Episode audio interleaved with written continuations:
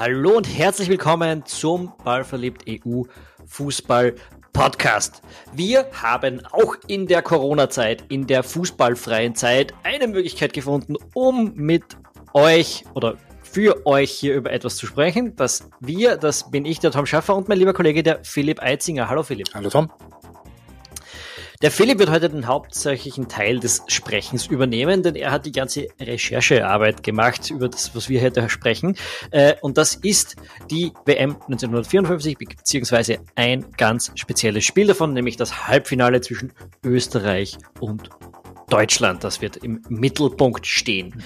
Bevor wir dazu kommen, eine kleine Anmerkung. Gewünscht hat sich diesen Klassiker unser Patreon-Unterstützer Uwe Kranenpol. Ähm, wir haben ungefähr 70 Unterstützer momentan. Weitere davon sind der Michael Bacher, der Florian Strauß, der Roland Grenl, das sind äh, Unterstützer der Marke Saisonkartenbesitzer. Und wir haben auch einen Ultra, den Chris. Danke euch allen für den Support und natürlich auch allen anderen, die heute nicht in der Zufallsauswahl vorgekommen sind. Wenn auch du Ballverliebt unterstützen möchtest, ganz gut ist das vor allem natürlich jetzt in dieser Zeit, wo äh, sonst sehr wenig geht. Ähm, Geh auf patreon.com slash ballverliebt oder halt auf ballverliebt.eu, da findest du auch alle Informationen. Und damit äh, kommen wir zu dem heutigen Thema. Die WM 1954. Ja. Bekannt im deutschsprachigen Raum für das Wunder von Bern, ähm, vor allem in Deutschland natürlich. Bekannt in der Schweiz, weil sie dort stattgefunden hat. Bekannt in Österreich, weil Österreich Rang 3 erreicht hat bei einer Weltmeisterschaft. 16 Teams waren damals dabei, vier Kontinente sind es gewesen. Ähm, und ja, im Halbfinale Österreich gegen Deutschland. Philipp, du hast dich da tief reingegraben in das Thema. Ähm, erzähl doch einmal so ein bisschen, was, was war die Vorgeschichte? Was waren Österreich und Deutschland damals so für Fußballnationen? Ähm, man muss dazu sagen, natürlich, das ist äh, neun Jahre nach Ende des Zweiten Weltkriegs ähm, und der Krieg hat die Sportwelt alles ein bisschen wieder auf Null gestellt. In den äh, Jahren danach hat es keine deutsche Nationalmannschaft gegeben. Die ist erst, also die Bundesrepublik ist erst 1949 dann gegründet worden. Ein Jahr später dann die Nationalmannschaft erst wieder reaktiviert worden. Ähm, wieder mit Sepp Herberger als Bundestrainer, der es schon vor bzw. im Krieg gewesen ist. Ähm, und Österreich war die Situation grundsätzlich so, dass es schon gleich nach dem Ende des Krieges im August 45 schon die ersten beiden Länderspiele gegeben hat, sogar noch einen Monat bevor der ÖFB sich neu konstituiert hat. Hat dann ein paar Jahre gedauert, bis äh, die junge Generation, die da, ähm, also das sind die Spieler, die so ja, 18, 19, 20, 21, 22 waren zu Kriegsende, ähm, die da äh, über einige Jahre hinweg zu einem Team geformt worden sind, das dann so ab 1950 äh, mit Sicherheit zu den Besten in Europa gehört hat. Also die haben da einige, einige große Gegner gehabt, auch große Gegner geschlagen, beziehungsweise in 2 zu 2 in Wembley erreicht, in London, haben äh, glaube ich, 7 zu 1 oder so gegen Jugoslawien gewonnen, die damals bei der WM dabei waren, haben Schottland zweimal besiegt, die damals auch ein bisschen besser waren als heute. Und äh, sind aber dann so 52, 53 im Vorfeld der Weltmeisterschaft, also auf die WM 50 hat der ÖFB verzichtet. Das äh, war in erster Linie zu teuer dafür, dass man erwartet hat, dass nach ein paar schwachen Jahren, dass man da in Brasilien dann nicht furch furchtbar viel erreicht. Ähm, ab 52, 53 im Vorfeld der Weltmeisterschaft in der Schweiz äh, ist es ein bisschen bergab gegangen. Und das war im Grunde genommen auch damals schon wie später auch, ähm, weil man so ein bisschen den Zug der taktischen Moderne ein bisschen verschlafen hat. Teamchef, also Verbandskapitän, wie damals äh, das Wort war, war der Walter Nausch, äh, Wunderteamspieler, linker, linker Läufer im, Wunderteam Anfang der 30er Jahre. Ähm, und der ist eben ganz, ganz tief verwurzelt gewesen in dieser Tradition des, des äh, Donau-Fußballs, des schönen Spiels, des Scheiberlspiels, wie es eben in Wien und Budapest in den 30er Jahren die Hochblüte erlebt hat und er war der Meinung, ähm, dass es ein solches Spiel für das Österreich gestanden ist. Also die Deutschen waren immer eher die athletischen, die Österreicher waren immer eher die Ballkünstler, die technisch hochstehenden. Ähm, Walter Nausch war der Meinung, dass das eben nur in einem 2-3-5 geht, also mit zwei Stoppern, drei Läufern und äh, zwei Verbindern und drei, äh, drei Stürmern. Ähm, zu einer Zeit, wo alle anderen ähm, den Mittelläufer schon zurückgezogen hatten und ein 3-2-5 gespielt haben, das sogenannte WM-System, das auch okay, damals schon 25 Jahre alt war eigentlich. Da wollte ich noch hinkommen, bevor ja. du jetzt zu lange monologisierst. Ich habe dann auch ein paar andere Fragen äh, vorher für dich. Ja, gerne. Äh, dieses Team, das da für Österreich in der Schweiz angetreten mhm. ist, war das das beste Team, das Österreich damals zur Verfügung hatte? Und, und wer waren da eigentlich so die Stars, wenn man da sagt, wer, wer war der Anautovic und der Alaba der damaligen Zeit? der Anautovic und der Alaba der damaligen Zeit. Äh, hat eine, also es war mit Sicherheit, kann man, kann man schon sagen, das, das, das beste Team, das da, das damals zur Verfügung stand, personell, also nicht so wie in den Jahren später. Ähm, der große Star war der Ernst Ozwirk von der Austria, Mittelläufer. Den, den, kennt man vielleicht von diesem einen Lied von Krankel und Prohaska. Der Opitz und der Zwirschiner, genau. Genau. Ähm, ja. Und der Ernst Ozwirk mag auch ein Grund gewesen sein, warum Walter Nausch so vehement an dem Spiel mit drei, also mit drei Läufern festgehalten hat. Also das, äh, die Aufteilung, also war von der Benamung nicht so wie heute mit Abwehr, Sechser, Mittelfeld, Angriff. Also hinten hat es eben die Verteidiger gegeben, die Stopper davor, das war die Läuferreihe, die sogenannte. Also das ist das, was heute Sechser und Achter wären. Und äh, davor gab es dann zwei quasi offensive Mittelfeldspieler, einen Mittelstürmer und zwei Flügelstürmer. So, und der Ernst Ozwirk war das, was man heute einen, ja, einen tiefliegenden, einen tiefspielenden Spielgestalter nennt, der vor allem bekannt war für seine große Spielübersicht und seine zentimetergenauen 50 Meter Pässe. Ähm, mit Sicherheit. Äh, der, der Xabi Alonso der 50er Jahre quasi. Ja, so in etwa. Könnte man, könnte man sagen. Der Günther Netz hat in den 70er Jahren auch noch äh, so in etwa gespielt, genau. Und der war eben Herz und Hirn der Mannschaft. Und dann hat es eben noch einige andere bekannte Namen gegeben. Ernst Happel war der Zentralverteidiger. Äh, Gerhard Hanapi, äh, der dann das äh, spätere Rapid-Stadion designt hat als Architekt und das dann auch natürlich nach ihm benannt worden ist, an sich auch aus der Läuferei war, ist, ist in die Verteidigung zurückgerückt. Es hat gegeben den Karl Koller von der Vienna.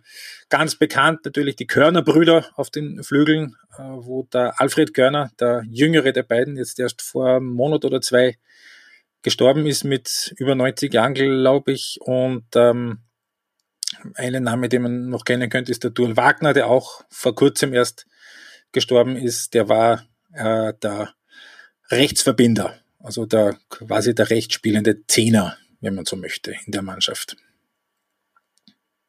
Okay, also das war so das österreichische Team. Ähm, äh, das deutsche Team, jetzt haben wir schon geredet drüber, hm, wer war dort so? Das, die großen Namen, die man weltweit gekannt hat? Fritz Walter. Äh, das war derjenige, um den sich im Spiel alles gedreht hat. War damals schon 33 Jahre oder so, also schon ein Routinier. Und der war quasi der Zehner. Und die äh, Spieler aus der Verteidigung und äh, aus der Läuferei haben im Grunde genommen nur die Aufgabe gehabt, den Gegner zu stoppen, die Bälle zu gewinnen und diese dann möglichst direkt bei Fritz Walter abzuliefern, der dann vier Spieler vor und neben sich gehabt hat, äh, wo er die Bälle halt dann hinverteilt. Das war, das war genau sein Spiel. Und das war auch klar im Vorfeld des Spiels damals, dass Ernst Otzwig gegen Fritz Walter, die sich auf dem Platz mehr, mehr oder weniger permanent getroffen haben, weil die einen ähnlichen Bereich gespielt haben, äh, dass das das entscheidende Duell sein dürfte bei dieser, bei diesem Halbfinale. Okay, ähm, und wie ist für die beiden Mannschaften eigentlich das Turnier bis dahin verlaufen? Ich meine, wir reden jetzt dann gleich über das Halbfinale, mhm. da passiert ja naturgemäß vorher noch was. Genau. Ähm, die österreichische Mannschaft, ähm, da muss man vielleicht dazu sagen, dass Walter Nausch im Frühjahr 54 erkrankt ist Ich äh, habe versucht, es rauszufinden. Ich habe auch den Clemens Zawarski ge gefragt, der hat auch versucht, es rauszufinden. Äh, we just don't know. Äh, keine Ahnung. Also nachdem Walter Nausch drei Jahre später einem Herzinfarkt erlegen ist, liegt die Vermutung nahe, dass da schon womöglich was mit dem Herz gewesen ist. Auf jeden Fall hat der Edi Frühwirt übernommen und der Hans Pesser. Äh, das äh, ist nicht ganz unwesentlich, weil das waren die zwei modernsten Trainer, die es damals gegeben hat in, in Österreich. Der Edi Frühwirt war der erste, der in der Liga das WM-System eingeführt hat bei Wacker. Und der Hans Besser ist äh, auch eigentlich der erste gewesen in Österreich, der vom klassischen 2-5, äh, 2-3-5 abgegangen ist für, für ein so ein bisschen ein schiefes 4-2-4, das er sich in Brasilien abgeschaut hat bei einer Südamerika-Tournee. Hans Besser ist im Übrigen auch der, der dann als Sportclub-Trainer äh, gegen Juventus 7 zu 0 gewonnen hat.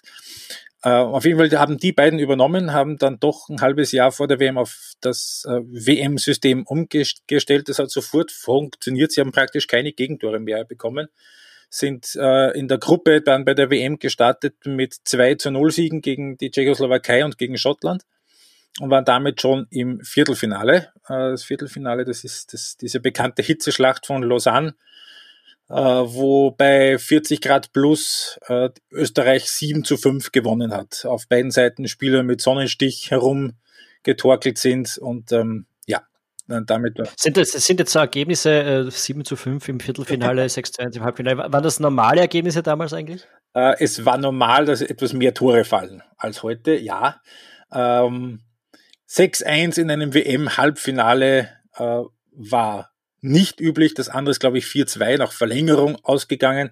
Ähm, 7 zu 5, das war, das war auch damals schon. Also ein absolutes Freak-Ergebnis, das ähm, nur durch die äußeren Umstände zu, zu erklären war. Und natürlich, das ist, da es damals auch noch keine Spielerwechsel gegeben hat. Also die, die da mehr oder weniger halb kaputt mit Sonnenstichen herumgetorkelt sind, die konnten nicht ausgewechselt werden. Wie das dann heute der Fall sein würde. Dazu muss man sagen, äh, normal in dem Sinn ist schwer zu sagen, denn das war erst das fünfte WM-Turnier überhaupt und die sind alle noch sehr unterschiedlich äh, gespielt worden. So eine richtige Tradition. Ja, so eine richtige Tradition eines großen Turniers, wo alle hinfahren, äh, kann man da jetzt noch nicht unterstellen. Na, das war tatsächlich 54 die erste WM, wo alle großen Fußballnationen dabei waren. Also Brasilien genauso wie Ungarn, Deutschland, Österreich, England ähm, haben alle immer wieder mal teilgenommen, aber das war tatsächlich eigentlich das erste Turnier, wo alle dabei waren. Wobei alle in dem Sinn, ähm, Argentinien zum Beispiel hat ja gefehlt. Argentinien, Argentinien ähm, hat gefehlt, wobei Argentinien damals auch noch nicht diese Stellung hatte, die Argentinien heute hat. Also damals waren Brasilien und Uruguay die beiden Großen aus Südamerika und die waren auch beide dabei. Ich, ich glaube es jetzt mal, ich sage es nur, weil äh, 1930 ja noch bei dem ersten Turnier, mhm. das in Uruguay gespielt wurde, es war Argentinien am Final. Final äh, Tatsächlich, Teilnehmer, ja, ist so, aber stimmt. Da hast du völlig recht. Also, ja, aber. Wurscht. 20 Jahre später nicht dabei, äh, aber die meisten großen anderen Nationen genau. schon. Ähm, ja, und die Deutschen, der Weg der Deutschen ins Finale wolltest du jetzt wahrscheinlich fragen, oder? Exakt, genau. äh, ja, die Deutschen hatten eine schwere Auslosung, weil sie schwieriger Modus möchte nicht ins, De ins Detail gehen. Ähm, auf jeden Fall haben sie das erste Spiel deutlich gewonnen gegen die Türkei und das, und das zweite war gegen Ungarn. Ungarn hat damals seit vier Jahren kein Spiel mehr verloren gehabt, also war mehr oder weniger ausgemacht. Ungarn wird das Turnier gewinnen und alles andere dreht sich nur darum, wer im Finale gegen die Ungarn verlieren darf. Ähm, hat da Sepp Herberger abgeschenkt, hat da die komplette Reservetruppe aufgestellt, hat 3-8 verloren. Ähm, und weil er wusste, gegen Ungarn, selbst wenn er mit der ersten spielt, wird es wahrscheinlich schwierig und er wird sowieso ein Entscheidungsspiel brauchen. Das gab es dann eben nochmal gegen die Türken, das haben sie wieder ganz klar gewonnen. Und im Viertelfinale haben sie dann gespielt gegen Jugoslawien, ähm, sind relativ früh in Führung gegangen, haben sich dann hinten eingebunkert, gewartet, dass die Zeit vergeht, irgendwann so fünf Minuten vor Schluss aus dem Konter dann das 2 zu 0 gemacht. Klassiker. Also das war eher so ein bisschen überraschend, dass Deutschland äh, die Jugoslawen damals besiegt hat. Jugoslawien war eigentlich der klare Favorit in dem Spiel und war damit war man auch im österreichischen Lager nicht ganz, nicht ganz unglücklich, dass man gegen die Deutschen spielen durfte im Halbfinale, weil man sich da tatsächlich ernsthafte Chancen ausgerechnet hat, was aus dem Kontext der damaligen Zeit nicht ungewöhnlich war. Okay, das Turnier bis dahin so verlaufen, aber davor eigentlich ähm, Österreich und Deutschland, gab es da schon eine Rivalität? War die bis dahin ausgeglichen? Wie schaut's da aus? Eine Rivalität in dem, also die einzige Rivalität, die Österreich damals hatte, das war mit Ungarn noch tatsächlich. Äh, Deutschland hatte man vor dem Krieg ziemlich im Griff gehabt. Also da gab es zwei, zwei Kantersiege zu Wunderteamzeiten. Ähm, eine Bewerbsspielniederlage, es war ein Spiel um Platz drei bei der WM 34, das hat Deutschland gewonnen, aber 5 zu 2, glaube ich, war das Head-to-Head -Head für Österreich. Vor dem Krieg, nach dem Krieg hat es zwei Freundschaftsspiele gegeben, das war ein Unentschieden und ein deutscher Sieg. Ja, und eben also es war nicht so, dass Deutschland irgendwie jetzt über Österreich äh, zu stellen gewesen wäre äh, im, im, Fußball äh, in den 10, 20 Jahren, die äh, davor gewesen sind. Ja, um das ein bisschen zu verdeutlichen, das ist etwas, was äh, gerade wenn man sich die Geschichte der WM und EM anschaut, nicht ganz so zum Tragen kommt. Äh, man weiß es in Österreich natürlich unter dem Stichwort Wunderteam, aber man hat manchmal nicht so genau das Gefühl, was das bedeutet.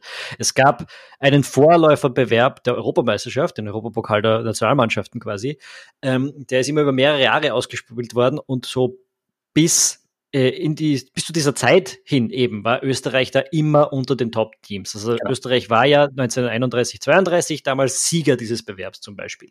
Äh, also dieses Wunderteam, das es damals gegeben hat, das hat nie eine WM gewonnen, ganz einfach, weil es äh, nicht gepasst hat aus diversesten Gründen eigentlich, äh, aber nicht, weil es, also das gab damals wirklich ein, ein, ein Weltklasse-Team aus Österreich, äh, zu dem lange jederzeit auf, jeder aufgeschaut hat unterbrochen dann natürlich von der Zeit des Krieges, wo sich dann die Karten neu gemischt haben und wo es aber dann hinten nach noch ein bisschen die Ausläufer gegeben hat von dem, was vorher gewesen ist. Genau.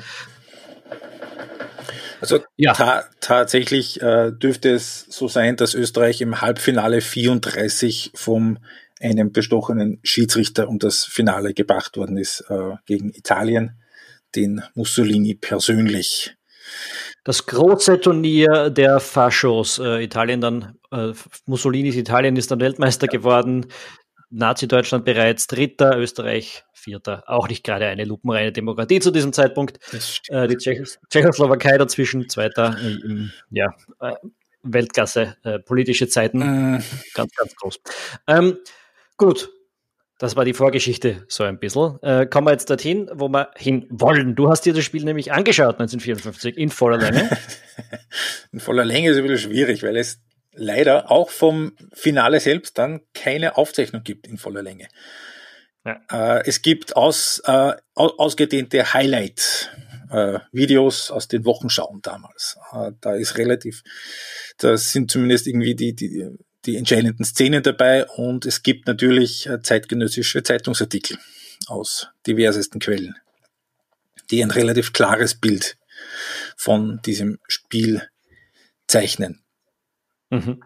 Ähm, also gut, man konnte sich das nicht so anschauen. Die, die, diese Szene, von denen du sprichst, du hast ja diese, diese ganze Geschichte, diese ganze Recherche super niedergeschrieben in einem E-Book-artigen Artikel, der euch für die gesamte Corona-Quarantäne äh, unterhalten wird können. Ähm, dort sind auch diese Ausschnitte zu finden, wo man sich ein bisschen anschauen kann, wie das Spiel damals ausgeschaut hat. Und es ist erstaunlich. Es war eigentlich nicht so unattraktiv irgendwie.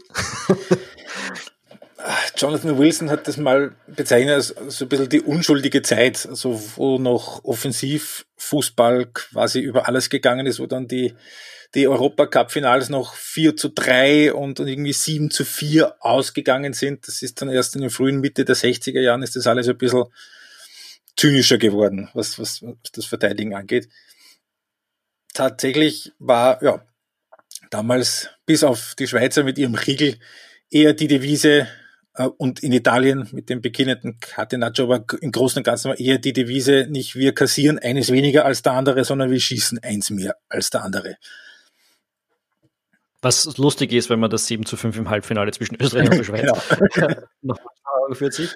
Ähm, okay, ja, äh, nicht so uninteressant äh, anzuschauen. Ähm, Gut, ähm, wie, wie sind die zwei Mannschaften jetzt aufgelaufen? Du hast es vorher schon gesagt, dieses 3-2, äh, dieses WM-System hat sich damals quasi so durchgesetzt. Genau. Ähm, also Österreich hat gespielt im Tor mit Zemann, die Abwehrreihe mit Happel zentral, Hanapi rechts und Walter Schläger links. Der hat sich ins Team geredet, äh, statt Leopold Barschand, der eigentlich alle Spiele bis dahin gespielt hat und gut gespielt hat. Die Läuferei mit Ernst Otzwig und Karl Koller von der Wiener. Äh, die Verbinder Duel Wagner und Ernst Steuersball. Auf den Vögeln die Körnerbrüder Robert und Alfred und Mittelstürmer war der Probst die deutsche Mannschaft exakt in der Formation, die dann auch das Finale spielen würde. Toni Turek im Tor, Jupp Poseball, Werner Liebrich und Werner Kohlmeier in der Abwehr, äh, Karl May und Horst Eckel in der Läuferreihe, Fritz Walter als Zehner, Max Morlock als, als hängender Stürmer, Ottmar Walter als Mittelstürmer, äh, Helmut Rahn auf dem rechten Flügel und äh, der Schäfer auf dem linken Flügel. Jetzt haben wir da zweimal das gleiche System ja, am Papier. De facto, ja. Haben das, dann, haben das damals alle gespielt? Ah, oder ist ja. das schon auch noch ein bisschen. Also es gab da nicht so diese Diversität wie heute, wo das 4-2-3-1 und das 4-3-3 und dann gibt es ein 3-5-2 und so weiter und so fort. Das, das, war damals. Ähm, es, hat, es, hat, es hat ein paar in Nuancen äh, unterschiedlich gespielt gegeben. Also die, die, die Ungarn zum Beispiel, da hat ein, ist einer aus der Läuferei schon fast in der, in der Abwehrkette gewesen. Das war so eine fast schon der Vorform einer Viererkette. Äh, auch die Ungarn haben mit einem zurückhängenden Mittelstürmer gespielt. Äh, dafür waren die Verbinder ganz vorne. Äh, die Geschichte miteinander Hideguti und die Schweizer haben in ihrem Riegelsystem gespielt. Äh, das war ein, eine Abwandlung des 2-3-5. Aber im Grunde genommen haben sonst mehr oder weniger, also war, war das WM-System das weltweit gültige System zu diesem Zeitpunkt. Okay, ähm, wie, wie ist denn das Spiel verlaufen? Also was ist da passiert? Wir, wir können es ja vorwegnehmen, das ist nicht so wahnsinnig äh, spannend. Es, es, ist 6 zu 1 für Deutschland ausgegangen, ja. aber wie ist das passiert? Ähm, es ist so gewesen, dass also die Anfangsphase dürfte relativ ausgeglichen gewesen sein. Äh, witzigerweise schreibt äh, äh der Martin Meyer in der Arbeiterzeitung ein super Archiv äh, online verfügbar. Also dass es ein nervöses Spiel auf beiden Seiten ist mit vielen Fehlpässen. Der Kicker hat geschrieben, das ist das Wunderteam und da läuft der, der Ball wie am Schnürchen geliefert. Ja, ähm, Tatsache ist, die erste halbe Stunde hat sich nicht furchtbar viel getan. Es gab ein paar so Halbchancen, aber richtig losgegangen ist das Ding dann erst nach einer halben Stunde. Da ist, Öst ah, da ist Deutschland dann in Führung gegangen aus einem schnellen Gegenstoß wo irgendwie alle nicht furchtbar gut ausgeschaut haben, von vorne bis hinten bei den Österreichern. Das ist das, was heute so ein bisschen als kollektiver Tiefschlaf irgendwie äh, bezeichnet werden würde. Aber Tatsache ist auch, die Deutschen haben dann so nach 20 Minuten durchschaut, wie da so ein bisschen die, die Passrouten, die Passstaffetten sind bei den Österreichern und haben sich dann immer leichter getan, eben zu antizipieren und haben dann auch die Ballgewinne äh, offenbar ein bisschen äh, nach oben geschraubt und äh, haben dadurch das Spiel immer mehr dann in den Griff bekommen. Und sind dann nach einer halben Stunde 1 zu 0 in Führung gegangen. Ähm, okay, dann sind die Deutschen in Führung gegangen. Ähm, wie haben die Österreicher auf das reagiert? Ähm, ja, also man hat, man, man, man, hat offenbar schon gemerkt, dass das äh, die Viertelstunde bis zur Pause, also hat Österreich schon versucht, irgendwie wieder alles nach vorne zu werfen. es dürfte alles offenbar ein bisschen kopflos gewesen sein.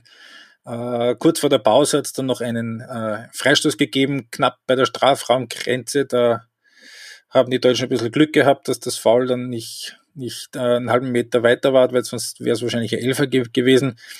Den hat der Ernst Ozwig relativ ähm, schwach, das war kaum mehr als ein Roller ähm, und es dürfte wohl so gewesen sein, dass äh, die österreichische Mannschaft dann in der Halbzeitpause in der Kabine ähm, dann mehr oder weniger geistig schon auf, auf Panik gestellt hat und auf irgendwie so in dieser ganzen Gemengelage, dass man sich selbst als eigentlich als Favorit gesehen hat und das aber dann eine Halbzeit lang nicht recht durchgekommen ist und dann in Rückstand geraten ist und nicht recht gewusst hat, wie man den Deutschen jetzt beikommen soll.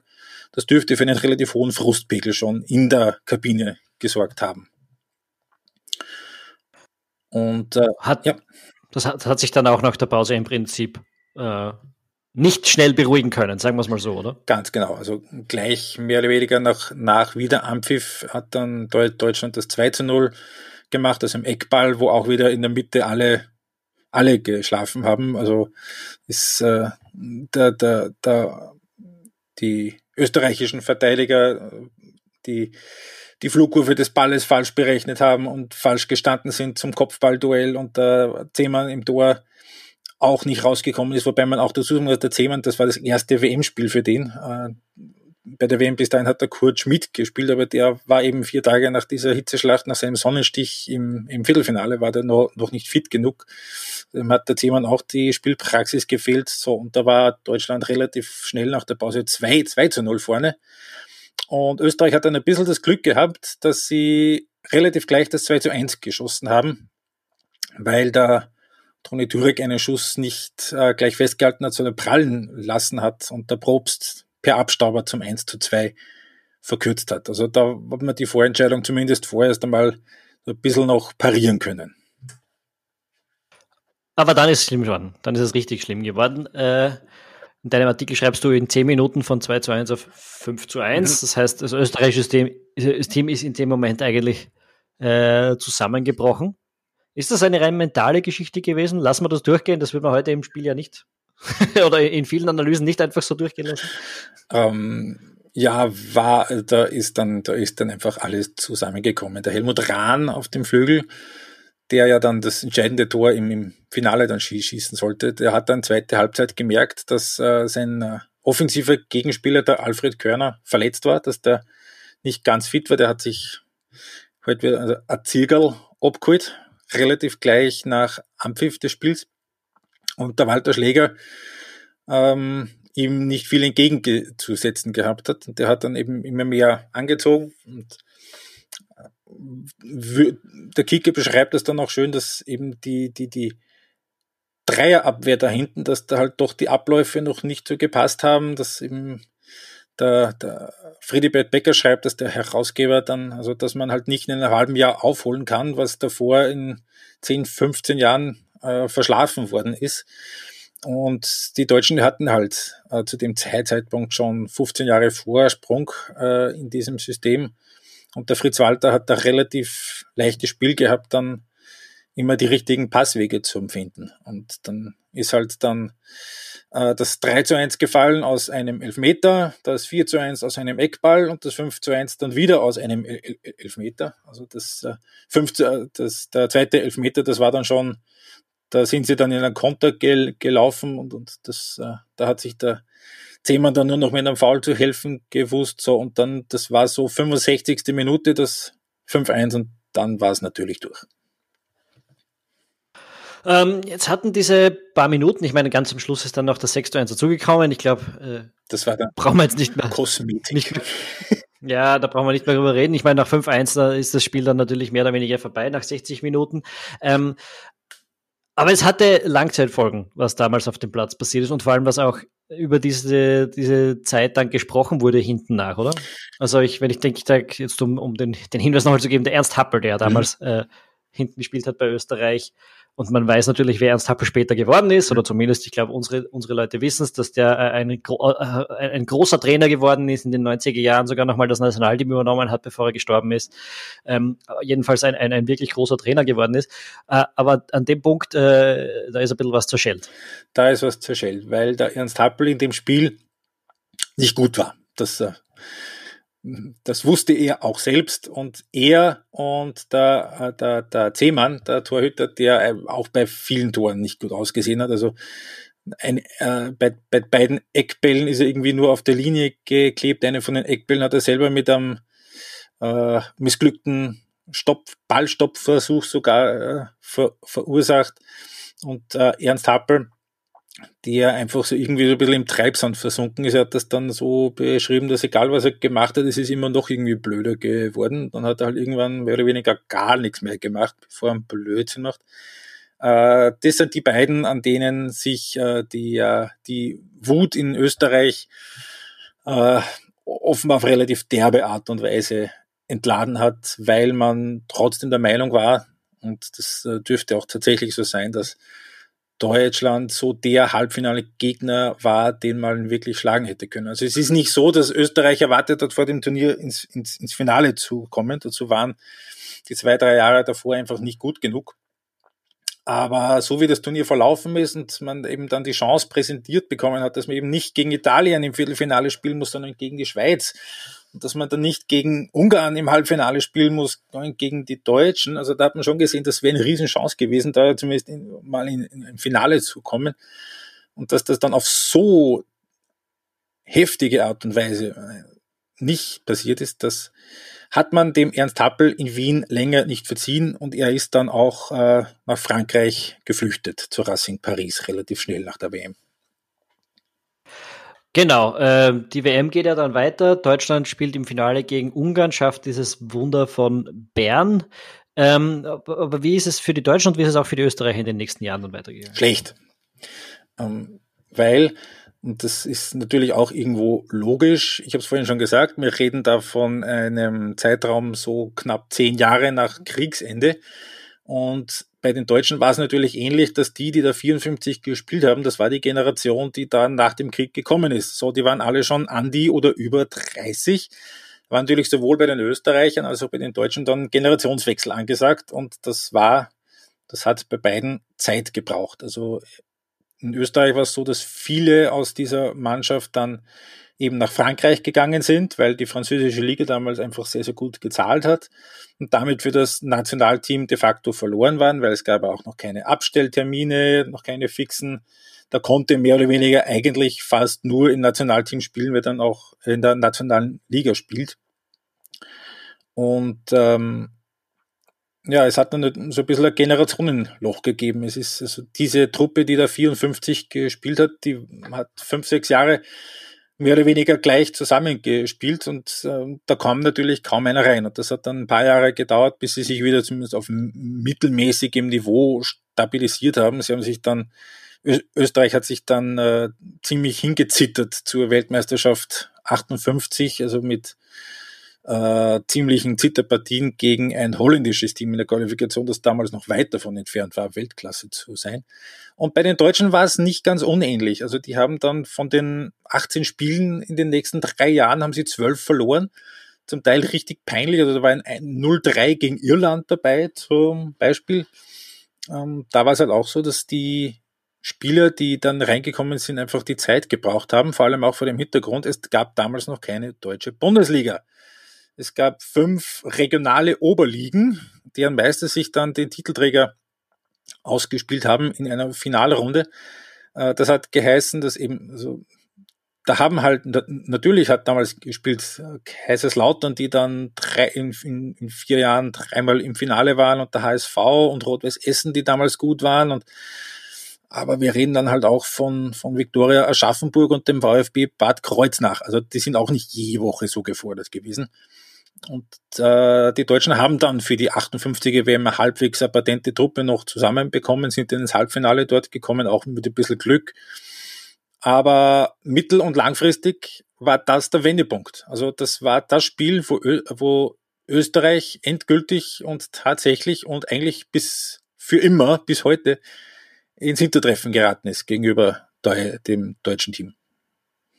Gleichzeitig, du hast es jetzt eh schon mehrfach angedeutet und äh, es ist eigentlich eh logisch, aber trotzdem, äh, man macht es dann gerne so fest an diesem einen Spiel, äh, das ist der Wendepunkt, da ist was gebrochen, da ist geknackt. Aber es waren natürlich langfristig Entwicklungen, die dazu geführt haben und nicht diese eine Niederlage hat jetzt das Kräfteverhältnis für immer verändert, sondern natürlich die ganzen Trends, die in den Jahren davor und danach äh, verstärkt oder äh, überhaupt erst aufgekommen sind. Natürlich. Ähm, ähm, das ist nämlich was, da habe ich mir auch überlegt, du hast es aber eben mittlerweile eigentlich schon beantwortet, weil man hat jetzt dieses eine Spiel, dieses eine schlechte Ergebnis, das ja noch dazu innerhalb von zehn Minuten eigentlich erst so richtig zustande mhm. gekommen ist. Und ähm, es war halt trotzdem ein, ein, Ausdruck eines langfristigen Trends und nicht einfach nur ein Zufallsergebnis, oder?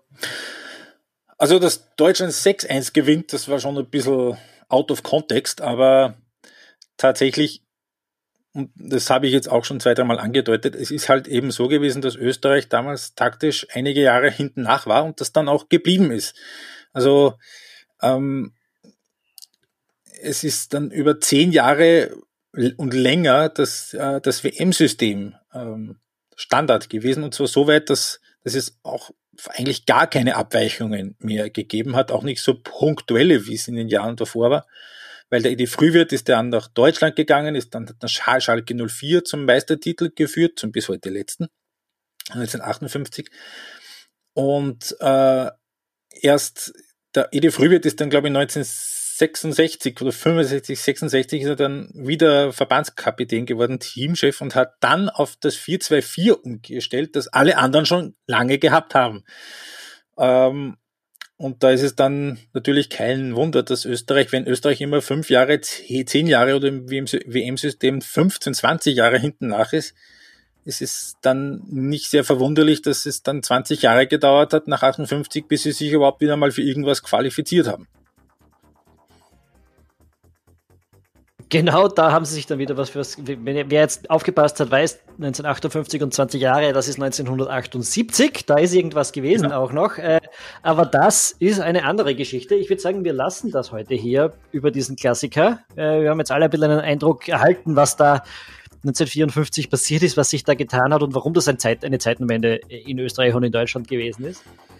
Ähm, und wir werden aber auch über diese 1978 sehr bald einmal reden. Du hast ja auch dort schon einen Artikel äh, abgeliefert, wieder von unseren Patreon-Unterstützern äh, eingefordert und von dir äh, bravourös geliefert. Und wir werden demnächst auch im Podcast über dieses Spiel oder über dieses 1978 äh, reden und was da sonst noch rundherum zu sagen gibt. Für heute sagen wir Danke fürs dabei sein. Danke Philipp für die ganze Recherche. Gerne, gerne. Es war mir tatsächlich, auch wenn das voll nerdig klingt, es war mir ein Vergnügen. Ja, das kann ich mir vorstellen. Äh, wir haben auch noch einen dritten Klassiker, der schon angeregt ist, nämlich äh, da geht es, glaube ich, wenn mich nicht irre, das Salzburger. Salzburger äh, Europacup-Finalteam von 94 von 94, genau. Äh, und da werden wir auch über das Finale und über die ganze Geschichte demnächst wahrscheinlich einen Klassiker haben, oder? Ähm, ja, ich kann es noch nicht genau sagen, wann. Ich kann noch nicht versprechen, dass das jetzt in dieser Woche der Fall sein wird, aber ich habe es auf jeden Fall mental abgespeichert. Hervorragend. Das heißt, ihr seid auch in dieser Zeit natürlich gut durch uns versorgt. Wenn euch das was wert ist, patreon.com slash oder ballflip.eu. Nochmal zur Erinnerung. Danke diesmal fürs dabei sein. Wenn ihr das erste Mal gewesen seid, dann geht jetzt auf Apple Podcast, auf Spotify, wo auch immer ihr Podcasts hört und abonniert unseren Kanal. Die nächste Folge kommt bestimmt. Tschüss, Baba.